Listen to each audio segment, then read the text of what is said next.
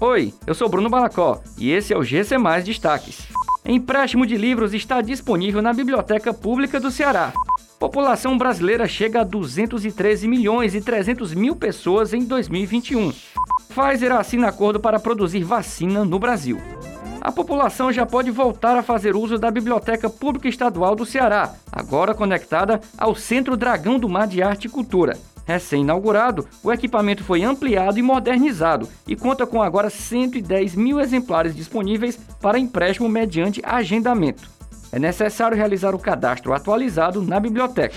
A população brasileira chegou a 213 milhões e 300 mil pessoas em 1 de julho de 2021. Segundo a estimativa do IBGE, o crescimento estimado da população de 2020 para 2021 foi de 0,74.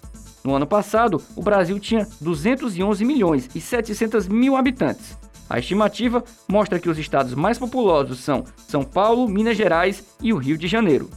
A Pfizer e a BioNTech assinaram nesta semana um acordo com a empresa farmacêutica para a fabricação de vacinas contra a Covid-19 no Brasil. A fabricação deve ter início em 2022 e a produção anual deve ultrapassar 100 milhões de doses.